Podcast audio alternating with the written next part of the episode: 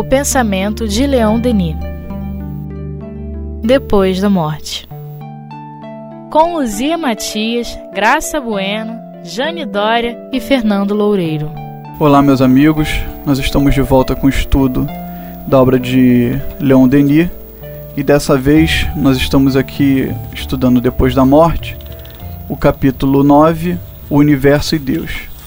Dando prosseguimento ao nosso último estudo, vamos continuar do parágrafo que diz o seguinte: A ideia que as religiões fizeram de Deus apoiava-se numa revelação pretensamente sobrenatural admitimos ainda hoje uma revelação da lei, das leis superiores, mas esta é racional e progressiva. Ela se faz ao nosso pensamento pela lógica das coisas e pelo espetáculo do mundo. Está es escrito em dois livros abertos permanentemente sobre nossos olhos: o livro do universo, onde as obras divinas aparecem em caracteres grandiosos, o livro da consciência, no qual estão gravados os preceitos da moral. As indicações dos espíritos, recolhidas em todos os pontos do globo, através de processos simples e naturais, apenas a confirmaram.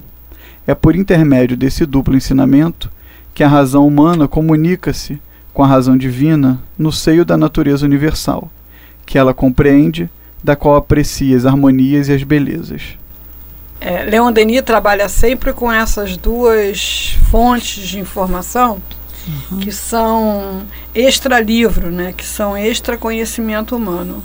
Ele está sempre nos lançando nesse caminho de conhecimento, né, que é a observação da natureza e o, o estudo de Deus na consciência.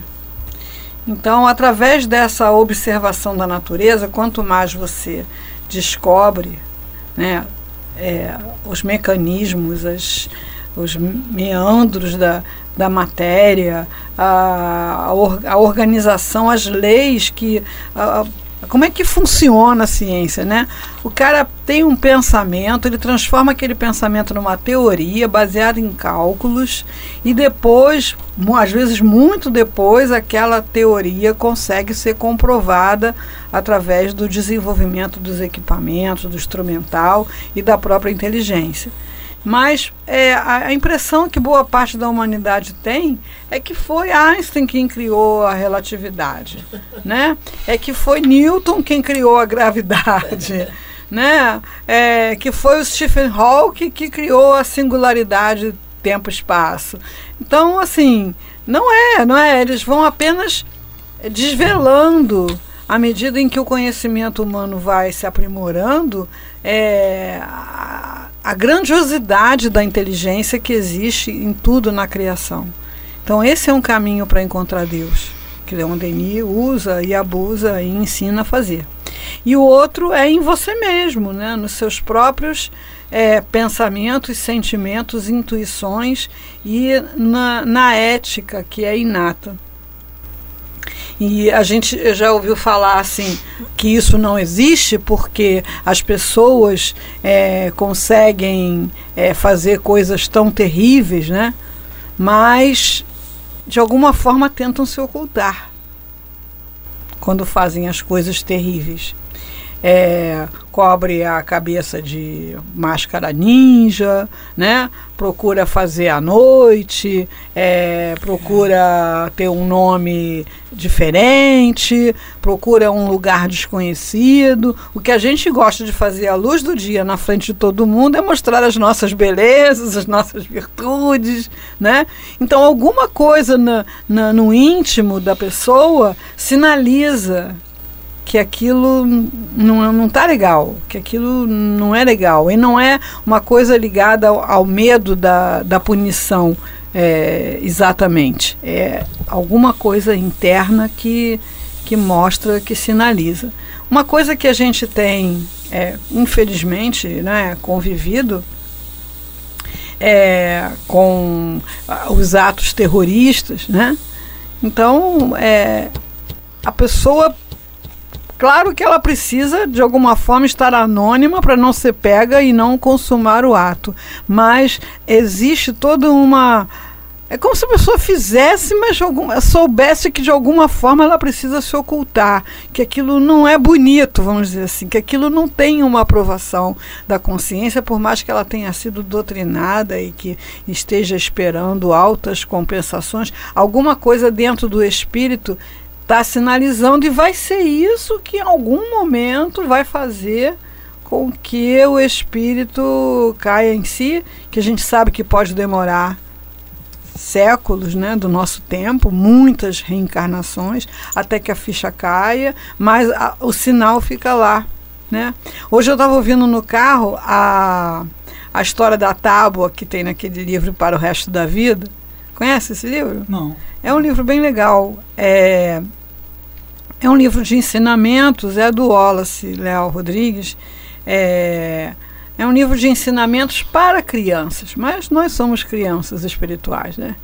Então, o guri, ele, é, a pessoa contando que quando era criança fazia muita coisa errada, né? fazia muita malcriação, fazia, desobedecia muito, era muito advertido, era muito chamado a atenção, mas não ligava.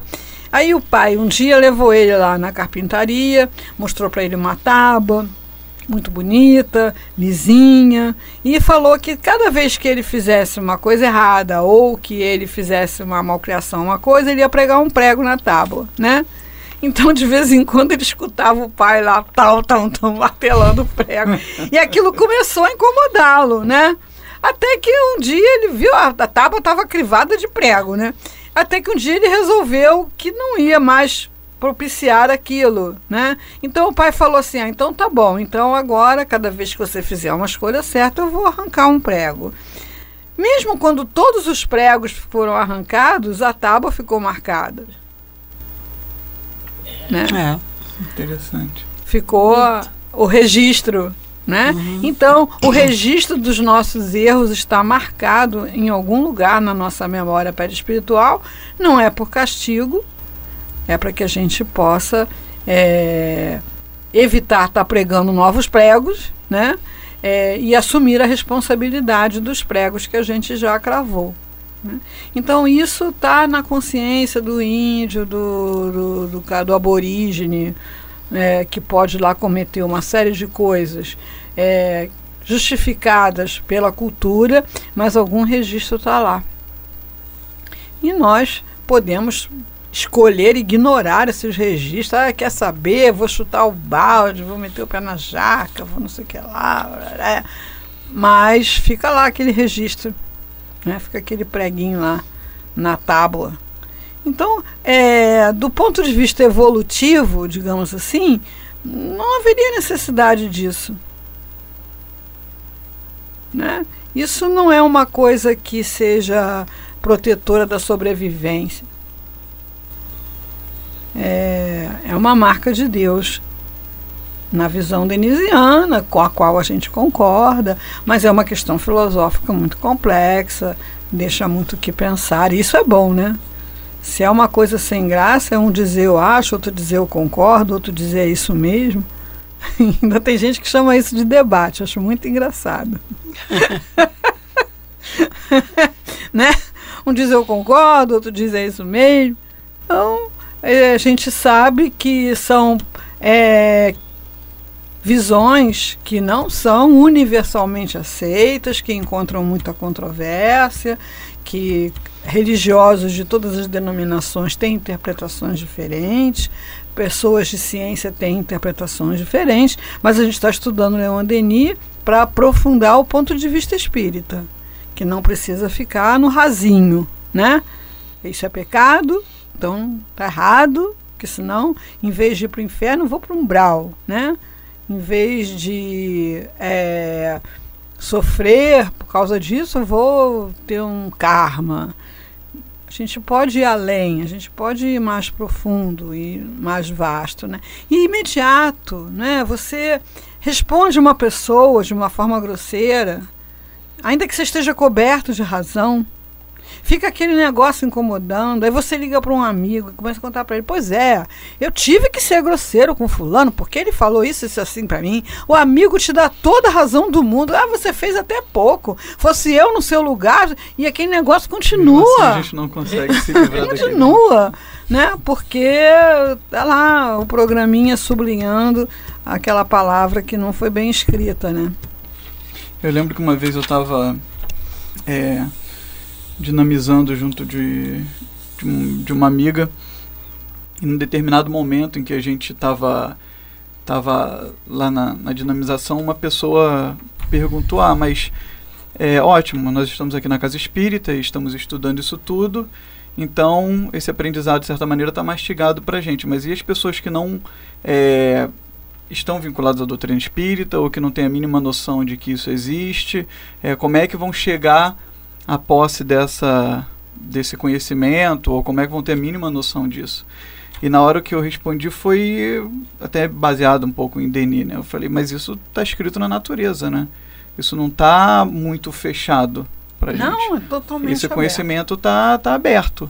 Claro, para a gente já está mais mastigado, mas não é algo que, que fique fechado. Uma coisa velado. que hoje é muito, muito sinalizado pela psicologia, Joana de Ângeles sinaliza muito isso, é a, a, a culpa, quando ela não é resolvida, porque nós ainda vamos experimentar a culpa durante muito tempo, a gente ainda vai martelar muito prego na nossa tábua.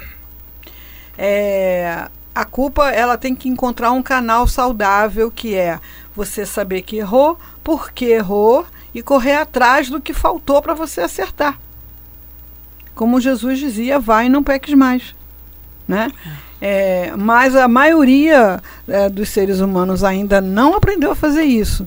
Então, que erra, sente a culpa e aí não precisa nenhuma justiça do mundo divina, não precisa ninguém ir lá arrumar castigo para ele, porque ele mesmo se boicota, se é, é, afasta da felicidade.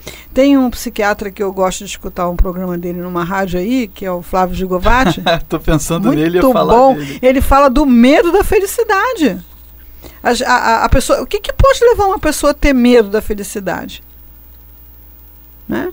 É como se não merecesse. É como se se tivesse aquela felicidade não merecida, fosse depois acontecer uma coisa muito ruim.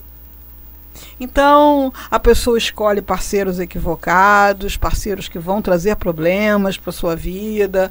É, a pessoa tem branco num concurso para o qual ela se preparou e aí não consegue passar. É, a pessoa escolhe passar numa rua esburacada quando pode passar numa rua lisa, é, é até que ela consiga enxergar a culpa, o que gerou a culpa, perdoar-se e aprender. E às vezes essas culpas elas são gravadas na infância por coisas é, perfeitamente compreensíveis, né? Então, por exemplo, a pessoa quando era criança entrou na padaria do seu Manel e roubou um chocolate, né? E aí é, no momento se sentiu muito esperto, comeu chocolate de graça, né? Mas na hora, depois aquele negócio, aquele negócio vai começar a gerar nela um, um incômodo. Isso pode fazer com que ela não se permita ter nenhum sucesso material de forma inconsciente. Ela mesma se punindo pelo roubo do chocolate, né? Então, essa, essa lei, como toda lei divina, ela funciona é, automaticamente, não precisa nenhum anjo ficar anotando na prancheta o que, que você fez de certo, o que, que você fez de errado, providenciar os castigos e as punições, porque senão é, a humanidade não evoluiria. É, coisas que hoje nos causam escândalo do ponto de vista moral, até bem pouco tempo, eram razoavelmente aceitadas, aceitas pela coletividade, não é por um ou por outro. Se você for pensar, é, por exemplo, na, na Inconfidência Mineira, é, que uh, o, o, corpo do Tiradentes foi esquartejado e, e os, saiu amarrado os pedaços pelo, nos cavalos, é. todo mundo foi na janela ver. Se disserem para mim, ó, vai passar um cavalo arrastando um pedaço de corpo ali. me trancar no último cômodo da casa, porque eu sei que aquilo vai me fazer muito mal. Então, muito menos ir na praça assistir, né? Como nós fomos, certamente, é, boa parte dos espíritas tem uma passagem né? pela França, né? Uhum. Daí a afinidade com, com as ideias, com o pensamento, com os autores. É, quantas vezes a gente foi para a praça ver gente ser guilhotinada e dali sair para tomar uma cerveja, um vinho, sei lá, felizes da vida, né? É, os relatos é que o sangue escorria pelas ruas de Paris tanta gente que era guilhotinada. O cara hoje estava guilhotinando, no dia seguinte estava sendo guilhotinada. É, o período do terror, né? Então eu tinha lá um, uma desavença com a graça, eu ia lá e dizia que ela era contra o regime, que ela tinha um padre escondido na casa dela. Era o que bastava, né? Então, assim, a evolução moral ela não acontece obrigatoriamente pelo conhecimento nem do evangelho, nem do, do islamismo, nem do, do budismo, nem da doutrina espírita. Essa, essas revelações elas vêm acelerar o processo, elas vêm dar apoio, elas vêm sustentar. Mas na consciência o homem tem esse guia. É o pensamento de Leon Denis. É um livro, o livro da consciência. Esse senhor Leon Denis não é mais não. Vamos continuar aqui então? Uhum. Na hora em que o silêncio e a noite se estendem sobre a terra, quando tudo repousa nas moradas humanas, se dirigimos, se dirigimos nosso olhar para o infinito dos céus, nós o veremos estremeado de luzes inumeráveis. Astros radiosos, sóis resplandecentes, seguidos pelos seus cortejos de planetas, evolvem aos milhares nas profundezas.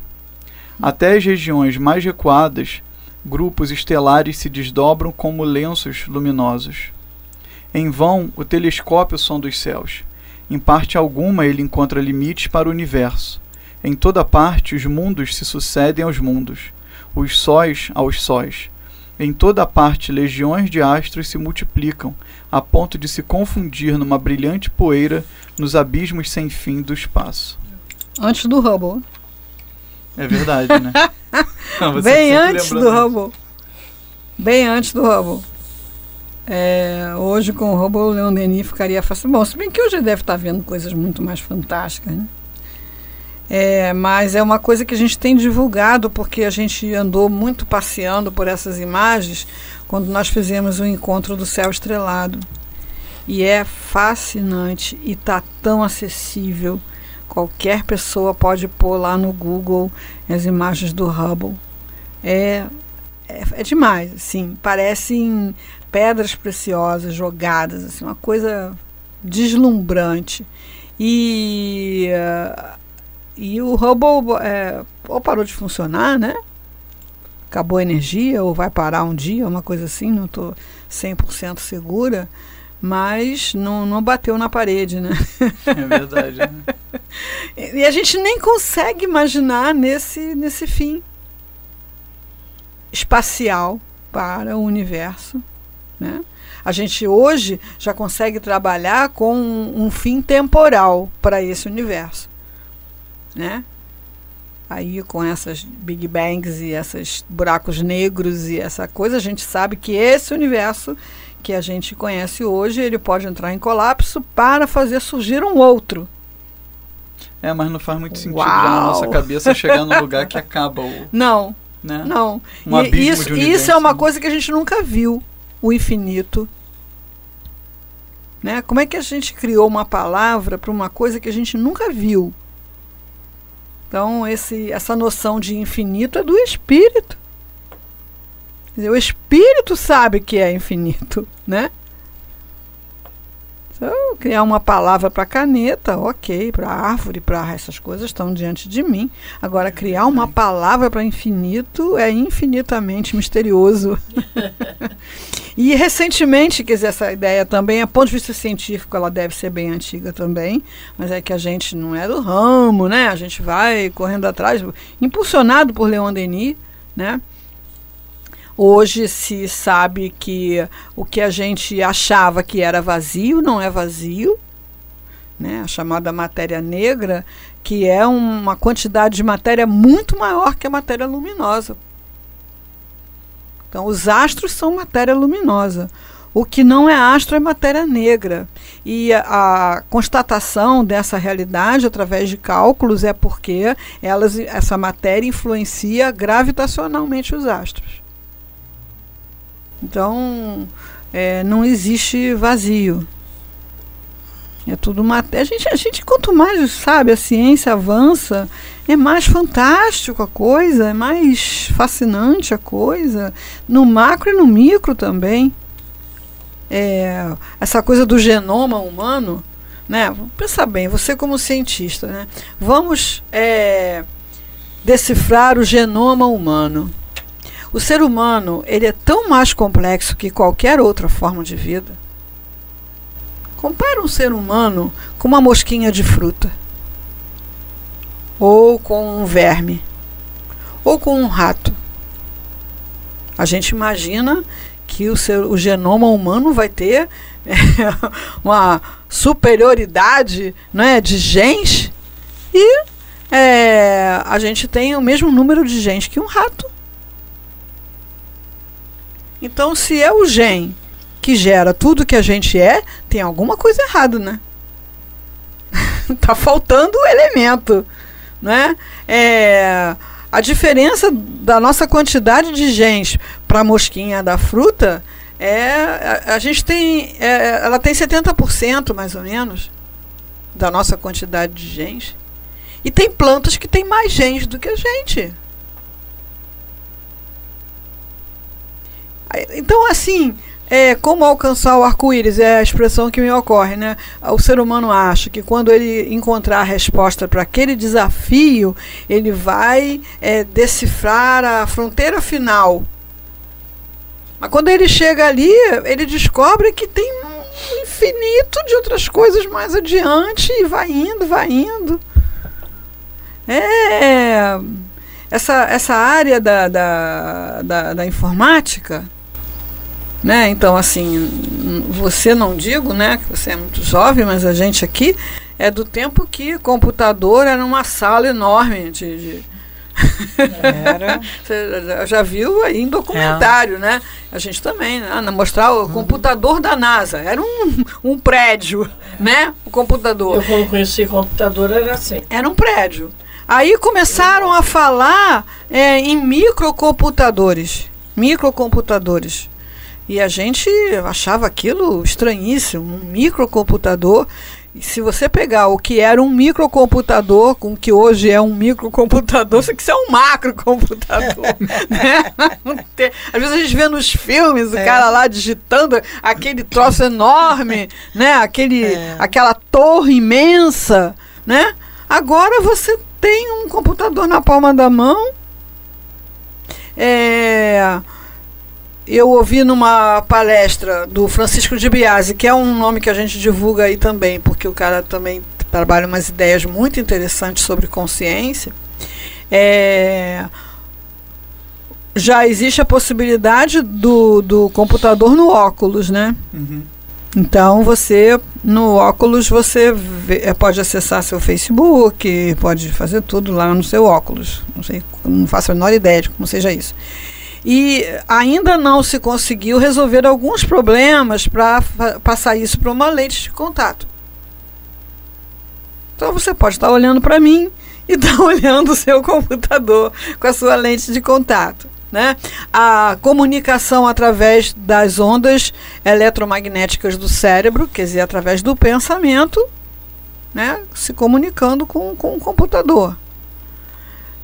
É, sabe, onde é que vai parar isso? Não vai parar, né? Não vai parar e a gente não tem a visão da onde vai parar. E isso extrapola absurdamente é, as justificativas evolucionistas para a, os movimentos do, do, ser humano. Não, não se precisava, precisava de nada disso para sobreviver, nem para reproduzir. Então o ser humano tem uma ânsia de progresso que extrapola completamente a, a necessidade, as necessidades básicas. Eu acho que a gente já teria alcançado um nível bastante confortável para garantir alimento, agasalho, sei lá, mil anos atrás. Mas a gente sempre quer mais, é da lei, né? Que palavra humana poderia descrever-lhes maravilhosos diamantes do escrínio celeste? Uhum. Sírios, vinte vezes maior que o nosso Sol, ele próprio igual a mais de um milhão de, de globos terrestres reunidos. Aldebaran, acho que é assim que se fala. Aldebaran. Né? Aldebaran, Vega, Prócion, sóis cor-de-rosa, azuis, escarlate, astros de opala e safira, que derramam na imensidão seus raios multicores. Raios que, apesar de uma velocidade de 600 mil léguas por segundo, só chegam até nós depois de centenas e milhares de anos. E vós, nebulosas longínquas, gerais os sóis, universos em formação, trêmulas estrelas apenas perceptíveis, que sois focos, que sois, que sois, que sois focos gigantescos de calor, de luz, de eletricidade e de vida, mundos cintilantes, esferas imensas. E vós, povos inumeráveis, raças, humanidades siderais que os habitais. Nossa voz fraca tenta em vão proclamar vosso esplendor. Impotente, ela se cala, enquanto que nosso olhar fascinado contempla o desfile dos astros. É.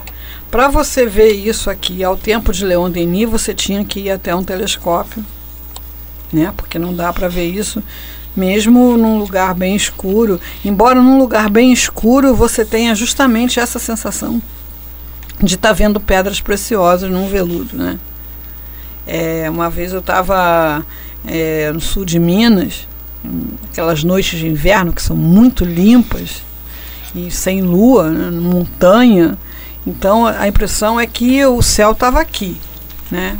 Isso ainda dá para a gente ver saindo um pouco assim da, da, dos grandes centros, né?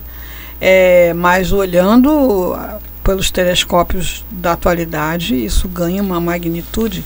Agora aqui tem uma coisa que a gente aprende com Leon Denis, que é falar com a natureza. Então ele começa descrevendo o que ele está vendo, e quando aí pelo meio da conversa ele começa assim, e voz, nebulosas, longínquas, e voz. Não sei, peraí, quem é voz aí? Voz sou eu que estou lendo? Não, ele está falando com a nebulosa. ele está falando com a nebulosa. Voz, nebulosas, longínquas, gerais, os sóis, universos, informação. É, e, e, e vai falar com as humanidades que vivem em outros mundos, e vós, povos inumeráveis, é, nossa voz fraca tento em vão proclamar vosso esplendor. Impotente ela se cala, enquanto nosso olhar fascinado contempla o desfile dos astros. Então, Leon Denis, ele tem essa prática que ele deixa passar em muitos textos, que é a, a contemplação, focada. Por isso ele, ele se detém um pouco descrevendo. É uma maneira de você manter a atenção, o foco, quando você descreve uma coisa de maneira minuciosa. É, isso pode ser feito com uma árvore, com uma fruta, é, com qualquer coisa da natureza, né? É, e, e nisso que ele está descrevendo, ele começa a ouvir coisas na cabeça dele. E no, nesse momento em que ele começa a ouvir coisas na cabeça dele, ele responde. Então é isso que é ler no livro da natureza e é isso que é conversar com Deus na natureza. Que a gente tem treinado nos encontros de Leon Denis, principalmente do grande enigma, com a montanha, com a floresta, com o mar, com, né? Isso é uma coisa acessível a qualquer pessoa e é uma fonte de conhecimento e de evolução que não você não consegue em, em livro nenhum. Então, muita coisa do que Leon Denis nos passa, ele leu no livro da natureza. O que me abisma, que me deixa mais abismado é também a cultura dele, né? Do homem Leon Denis. Numa época em que não era Não, fácil ter esse não. acesso a essas Você coisas. tinha que ir para a biblioteca, né? E não era um, um playboy que tinha vida ganha e poderia se dedicar Não. exclusivamente ao conhecimento. Era alguém que ralava, que trabalhava, É. que tinha dificuldade É. e eu não- essa conta até hoje não fechou na minha cabeça. Entende que eu não consigo. Nem Não, é que ele Gente, olha né? só, não tinha distração. É. Ah, Nós hoje temos muitas distrações. É, televisão, computador, não tinha nada disso. É, ontem eu estava fazendo uma palestra e me ocorreu isso. É, tipo, 8 horas da Cinema, noite. cinema, O né, que nós estaríamos fazendo ao tempo de Leon Denis? Não, tudo bem. Eu- Dormindo, eu dormindo. Você estava dormindo, 8 É. horas da noite, você estava dormindo, porque é, a iluminação era muito escassa. Não, eu concordo com você sobre esse aspecto. Tudo bem. Ele não tinha muita coisa. Mas que é uma inteligência para nós sentarmos e- fora. e não, como você diz, não consegue fechar, porque ele não tinha muita distração. Mas ele tinha uma inteligência e um interesse que era Não, difícil você bem. encontrar numa pessoa. Tudo bem. Mas, É um mas, mas pensa bem. Não, não, não quanto a isso não resta dúvida.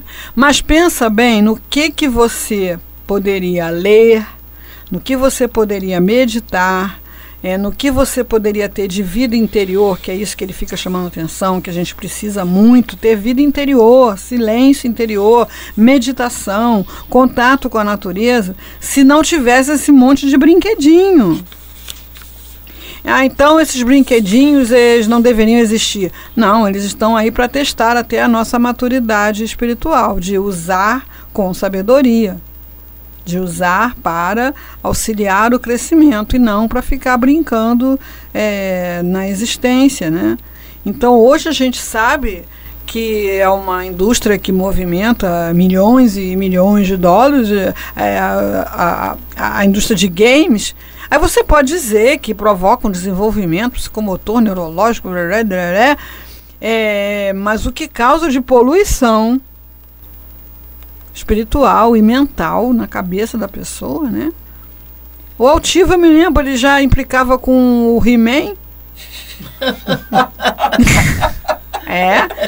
Ele falou para mim uma vez que aquelas imagens ali do, do, do gibi, do He-Man, eram, eram imagens do, de regiões abissais, perto de, de umbralinas, de- é, que o desenhista captava, né? O He-Man. Imagina hoje esses vampiros todos, esses zumbis todos, né? Que, Ah, que as garotadas assim, ficam, é, passam a tarde matando zumbi, né? É, caçadores de bruxos. Não, o filme, digamos assim, o filme você foi lá, assistiu, né? Acabou. Mas o game não, o game você entra fisicamente na, na, na história, né? Você mata, você é, tortura. É, é- olha, gente, eu não, nem quero nem saber, isso é papo pra guia. Eu não quero nem saber o que, que vai dar isso, né? Mas algum progresso irá trazer, sem dúvida nenhuma. Por exemplo, hoje em dia, um cirurgião com essa habilidade de eh, transpor o- a- a realidade para o virtual, a- ele consegue ser muito competente eh, em cirurgias minimamente invasivas, né? Em que você opera um game, né? E a, a, a, você olha para a tela e não para a barriga. É, isso para mim seria, nessa encarnação, seria impossível de fazer, porque eu não passei por esse treinamento. Eu acredito que para um men- menino que desde criança está fazendo isso, se ele resolver ser cirurgião, né, ele vai conseguir fazer isso facilmente. Né? Então, é, o conhecimento realmente é fascinante, a sede de progresso é fascinante, mas a gente precisa manter aquelas práticas milenares, ancestrais, de cultivar uma vida interior, de fazer contato com a natureza, de ouvir Deus no templo da consciência, de conversar com a natureza.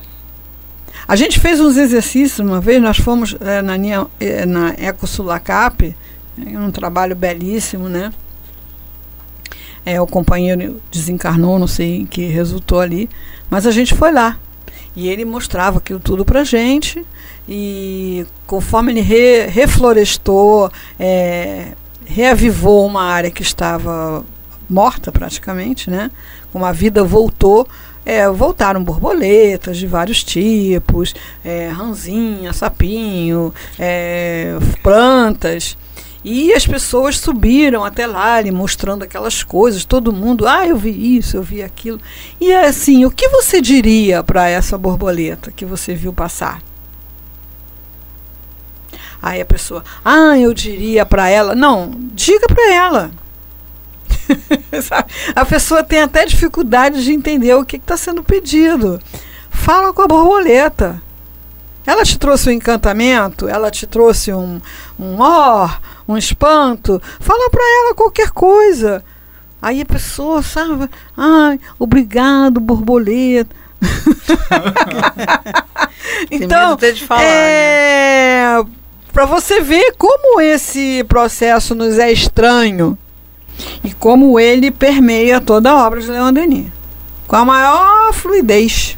Ele fala com a Terra, ele fala com o planeta Terra, ele fala com as estrelas, ele fala naturalmente, para fechar o ciclo. Primeiro você absorve, aquilo te traz uma revelação, uma mudança e você retorna isso de alguma forma.